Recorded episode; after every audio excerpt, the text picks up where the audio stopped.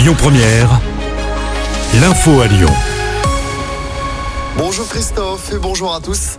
On commence avec cette rixe mortelle dans le quartier de la Guillotière à Lyon. Ça s'est passé dans la nuit de mercredi à hier. Un homme est mort des suites de ses blessures. Transporté à l'hôpital Saint-Joseph-Saint-Luc dans un état critique, il est décédé hier. Selon le progrès, il était porteur de tatouages extrémistes et d'objets avec une croix gammée.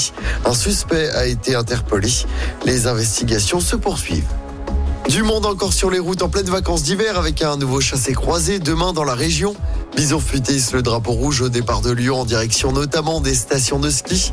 En revanche, hein, ce sera vert pour les retours demain. Même chose dans les deux sens pour aujourd'hui et dimanche.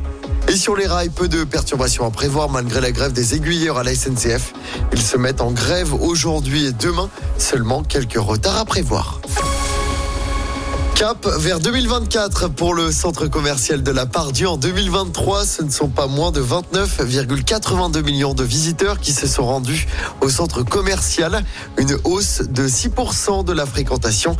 Sécurité, culture et environnement. La Pardieu souhaite continuer ses efforts cette année. Des ambitions qui restent donc les mêmes avec notamment le développement d'enseignes plus solidaires. On écoute Jean-Philippe Pellou-Daniel, directeur du centre commercial de la Pardieu. Travaille beaucoup sur des concepts d'économie solidaire en lien avec la ville de Lyon et les équipes de Camille Auget, ce qui nous a permis d'accueillir des concepts dans la durée, euh, comme Sans Façon, comme Rétrosphère, comme la recyclerie. On travaille aujourd'hui sur une véloterie aussi qui pourrait arriver dans quelques mois euh, et on est en phase de finalisation avec eux. Euh, on travaille aussi sur un, festival, le Westfield Goods Festival qui aura lieu au mois d'avril, où on sensibilise à la fois nos visiteurs, nos commerçants, qui s'exprimeront à travers ce, ce festival de plusieurs jours au cœur du centre. Et de nouvelles boutiques ouvriront également au cours de cette année. On vous a mis le détail complet sur notre application. En football, mauvaise soirée pour les clubs français en Ligue Europa. Lens, Toulouse et Rennes sont éliminés dès les 16e de finale. Seul Marseille s'est qualifié pour les 8e de finale en battant le Shakhtar 3-1 au Vélodrome pour la première de Jean-Louis Gasset sur le banc de Marseille. En foot toujours, l'OL veut poursuivre sa belle remontée au classement de Ligue 1. L'OL se déplace à Metz ce soir, coup d'envoi de la 23e journée de Ligue 1. L'OL 11e reste sur 4 victoires d'affilée, toutes compétitions confondues, 3 en Ligue 1. Metz est avant-dernier du championnat.